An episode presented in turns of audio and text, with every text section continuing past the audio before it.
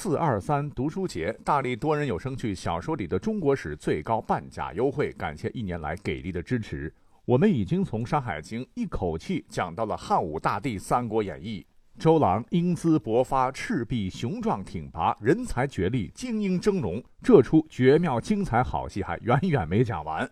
后头我还将带领大家继续徜徉在将近十几部小说名著的海洋，拨开迷雾，畅谈古今，在精彩的小说世界和真实的历史世界中穿插。比如《水浒》当中一百单八将的排名为何不是凭武功决定的？为何说它暗藏另一种结局？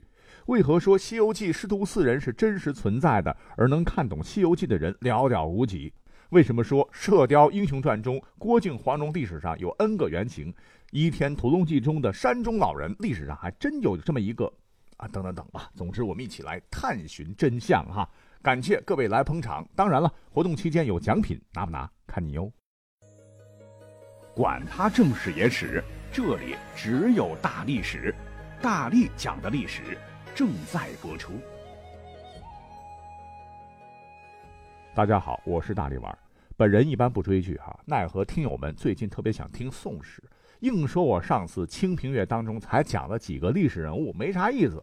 实话，这部剧当中涉及宋朝的可讲的东西太多了，宋朝的好吃好玩、衣食住行、风土人情，十集也讲不完。所以本期呢，我们就挑一个点，紧扣电视剧中的历史事件，如题目所示，一起来做一个深度的探讨。《清平乐》当中，王凯饰演的宋仁宗，历史上确实是一位性情温和、仁政爱民的皇帝。江疏影饰演的曹皇后的品貌才华也是一大圈粉点，因为是高度还原历史的题材嘛，文人墨士居多，很多人都开始做宋朝的历史功课了。在第十七集有这么一出：当年西夏李元昊称帝，突然反叛北宋，让朝廷上下哗然一片，而宋仁宗力排众议，想御驾亲征，大臣们也是想尽各种办法应对西夏的挑衅。说起来。西夏这两个字，你听起来还是很美的。作为一个少数民族政权，其实是宋朝人对他们的称呼，因为他们在西边呢。它是由中国历史上羌族的一支党项人在中国西北部建立的一个政权，他们称自个儿为邦尼定国或白高大夏国，或者是西朝也可以。所以在很多影视作品当中，西夏人称自己“我乃西夏人”，如果那是完全是扯哈。党项人呢，其实是来自于青藏高原。唐末曾经帮助朝廷镇压黄巢起义有功，唐朝给他们赐了国姓李。等到唐朝覆灭，宋就开始了对党项人的统治。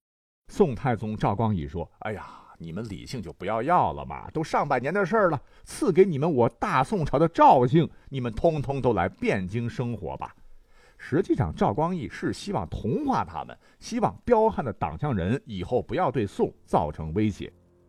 那么，在《清平乐》剧中提到的李继迁，这时候应该叫赵继迁哈，就识破了赵光义的阴谋，率领一部分部众逃往了毛乌素沙漠的地金泽。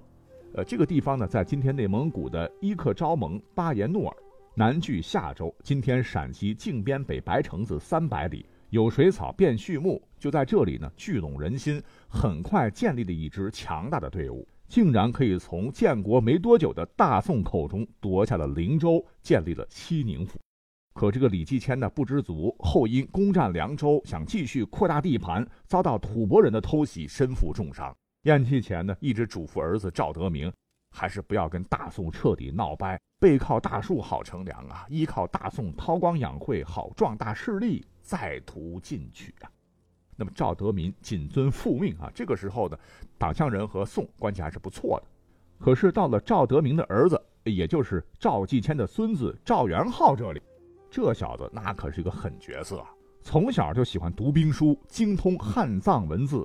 成年之后立志要成就民族霸业。二十九岁继承了父亲的位置之后，因不甘心成为宋辽两国的附庸。在内政方面进行了一系列改革，强化党项民族意识，确立了各种典章制度。更重要的是，他创立了自己民族的西夏文字。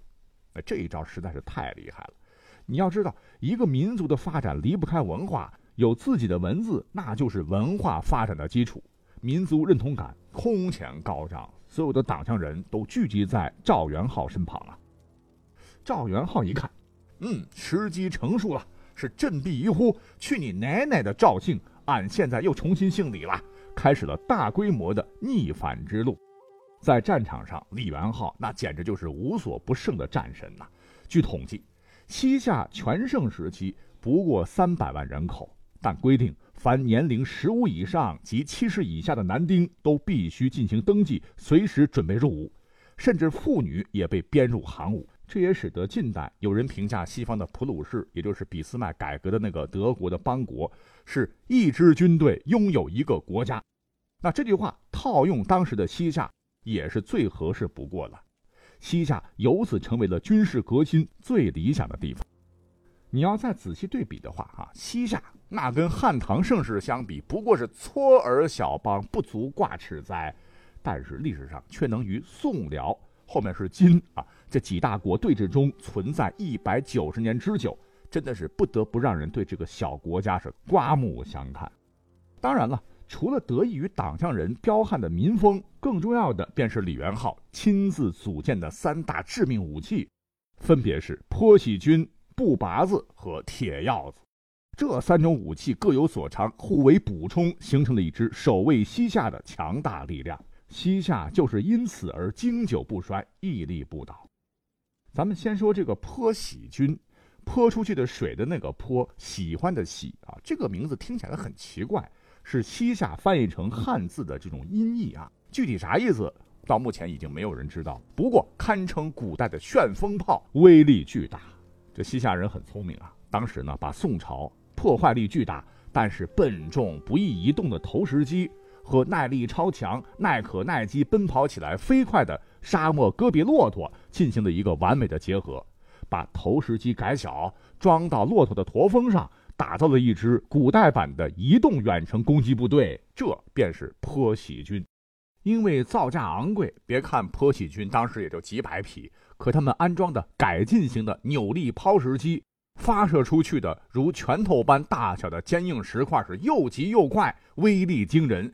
即使你身穿重甲被击中了，基本整个人也就废了。宋人呢曾心有恐惧的形容其为纵石如拳，可见杀伤力极大。坡喜军也让后来的蒙古铁骑吃了大亏，恨得蒙古人最终将西夏完全毁灭才解恨。当然这是后话了。而李元昊手中的另一支骑兵步拔子也是西夏的骄傲。《宋史兵志》记载。步拔子者，上下山坡，出入溪涧，最能鱼高超远，轻足善走。山谷深险之处遇敌，则多用步拔子以击刺掩袭之用。从这段记载可以看出，步拔子是步兵没有错，但他们可不是阵地战中的普通步兵，称他们为特种作战的先驱，一点不为过。步拔子主要用于特殊地形作战，比如说山地、溪谷等。因为西夏地形多如此，以弥补铁鹞子仅适合平原作战的不足。而所谓的铁鹞子，实际上就是西夏的重甲骑兵。这支部队精锐中的精锐，共三千人，分为十队，每队三百人，队有队长，担任队长的皆一时之悍将。除了人，铁鹞子对马的选用标准也十分的严格，必须是西夏河西牧场的上等军马才可以归入此类。故而，几乎每一匹马的耐力、冲刺力都可以得到保障。此外，人与马都着西夏特制的冷锻甲，此甲乃西夏独有，既比其他铠甲轻，同时防御力也远胜于其他同时代的战甲。一般的兵器，包括弓箭，都不易穿透。战斗时，人与马以钩索铰连，即便人战死了，尸体也会一直骑在马上。而这个铁鹞子就是当年李元昊所独创，一开始只是用于皇家护卫，到后来逐渐演变为西夏骑兵的主力，用以冲锋陷阵。而在这三大杀手锏之外，李元昊还亲自调教强化弩兵，也是让敌人闻风丧胆。据史料记载，西夏的弩的臂弓是用牛角制作而成，耐久性强，精准度高，操作便捷。而弩所使用的箭支也是西夏人用冷锻技术造出来的，穿透力远胜于当时宋朝和辽朝的弩箭。强弩兵一般结阵操作，在铁鹞子冲破敌人的阵型后，强弩兵发射弩箭，对没有盾牌防御的敌人进行绞杀。那你想，拥有了如此恐怖的战力，李元昊当然无所顾忌，在公元一零三八年悍然称帝，建立大白高国，成了与宋辽的皇帝平起平坐的皇帝。这一举动彻底惹怒了大宋，于是双方战事开始。公元一零四零年的正月，著名的三川口之战打响，西夏在李元昊的指挥下围城打援，最终宋军伤亡万余，全军覆没。此役让大宋脸面尽失啊！在清平乐当中，脾气比较好的宋仁宗这次可气坏了，西夏反叛弃我大宋，朕要御驾亲征。而当时是群臣劝阻啊，宋仁宗对他们是好一番教育：你们倒是说说看啊，为什么武将无调兵之权？那是为了防止唐朝藩镇割据啊。那么为何太祖、太宗当年军力不弱呢？啊，到我这儿重文轻武了。武将不敢擅自决断，一线战线的战况传到后方，层层的递交，黄瓜菜都凉了。外加戎兵太多，导致大宋战力疲软了呢。你们说到底是什么原因呢？众臣当时没人敢说话。宋仁宗分析说，那是因为太祖、太宗皇帝都亲自前线作战，故而不存在层层上报、贻误战机的情况，所以他要亲征云云。实际上，哈电视剧里边王凯说的那叫一个义正言辞。可真实的历史上，宋仁宗其实他并没有亲自出征，他先是撤了对三川口之战负有责任的范雍的职，启用了名臣韩琦、范仲淹来协助夏总守边。韩琦、夏总不熟悉没关系啊，而这个范仲淹，各位应该很熟悉吧？“先天下之忧而忧，后天下之乐而乐”，就是他写的。他不光是一位大文豪，还是一位优秀的政治家和军事家。不过，在紧要的当口，范仲淹和韩琦在对夏策略上发生了严重的分歧。因为范仲淹主张以防御为主，而韩琦却主张进攻。宋仁宗最后求胜心切，就选择了支持韩琦。公元一零四一年二月，韩琦听闻西夏将进攻魏州，便派兵拦截夏军后路。万没想到，狡猾的李元昊早就设下埋伏，设计诱敌深入。而宋军则轻敌冒进，在好水川进入了西夏的埋伏圈。夏军突然杀出，打得宋军丢盔卸甲。此战宋军伤亡七万余人，自主将任福以下几十名校尉全部战死。当时这个消息传到东京汴梁的时候，整个北宋朝廷都震惊了。宋仁宗当即撤去夏总的职务，韩琦被贬官，并追赠任福为武圣军节度使兼侍中。其他战死等人均有赠官以告慰英灵。此战西夏又大获全胜。李元昊面对夏总、韩琦、范仲淹等一干北宋名臣，依旧能战能胜。此后对大宋的畏惧之心半丁点儿也没有了。好水川之战之后，李元昊特意命令随军的参谋，原是汉人的张元题诗羞辱夏总与韩琦，说：“夏总何曾怂？韩琦未足起。”满川龙虎背，犹自说兵机。当时的宋朝君臣听说之后，竟无言以对。好不容易挨到第三年，宋仁宗实在是咽不下这口气，宋军又主动发动了定川寨之战。而历史上的定川寨一战，这是宋夏战争中记载的最为模糊混乱的一次战役。从各种史料中看，那真是漏洞百出，都不能自圆其说。但总之，西夏李元昊是故技重施，料敌用兵。首先占据有利地形，诱宋军出战；而后断其粮道与归路，集中兵力围攻宋军，一举获胜啊！宋军又是伤亡惨重。短短三年，宋夏三次交战，宋军三战三败，惨败至极，震惊朝野。恐夏症亦是在宋廷蔓延开来。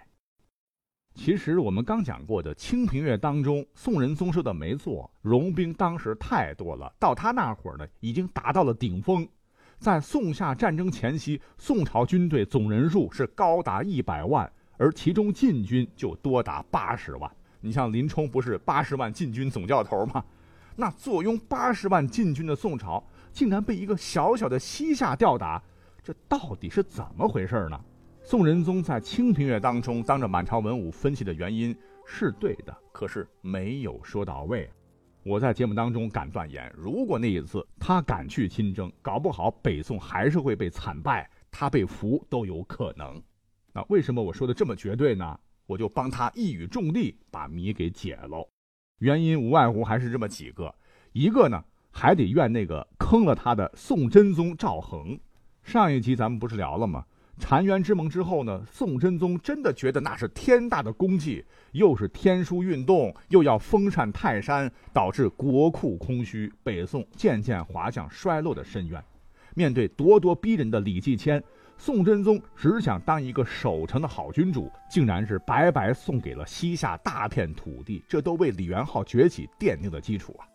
再者说，跟李元昊人家那三大杀手锏，人家积极进行古代版的俾斯麦铁血革命相比，北宋缺乏革命精神，因循守旧，面对融兵现象，不敢大刀阔斧改革，动真碰硬，所以导致军队人数虽多，却军备松弛，缺乏训练，战斗力低下。更致命的是，宋朝统治集团将帅一向不和，兵权分散，文官指挥武将，一切行动都得层层逐级汇报，迂腐的指挥系统也是惨败的主因。最后一点啊，哎，这也不能怪仁宗吧？啊，他也没有招啊，那就是宋朝当时缺乏精锐骑兵，因为当时产优质战马的幽云十六州早就被割到契丹人手里了，没有好的马匹，机动性差，分散防御。你如何胜得了西夏的铁鹞子呢？不过呢，咱也要说句公道话，你千万不要以为北宋一直被西夏欺负，那也是不正确的一个观点。因为一六零三年宋仁宗去世之后，宋夏再次大打出手。一零六六年，宋军于大顺城击溃西夏军，作战当中，宋军聪明了，他们发现西夏军不擅长攻城。而且后方补给压力很大，遂采用经济制裁加碉堡作战的手段，对西夏领土进行蚕食，一直到北宋的靖康之难被金兵一一二七年突如其来的灭了国之前，彪悍的西夏都被北宋的西军摁在地上使劲的锤啊！如果不是北宋突然灭亡，西夏很有可能就先灭了国。哎，我说这些可不是空穴来风哈。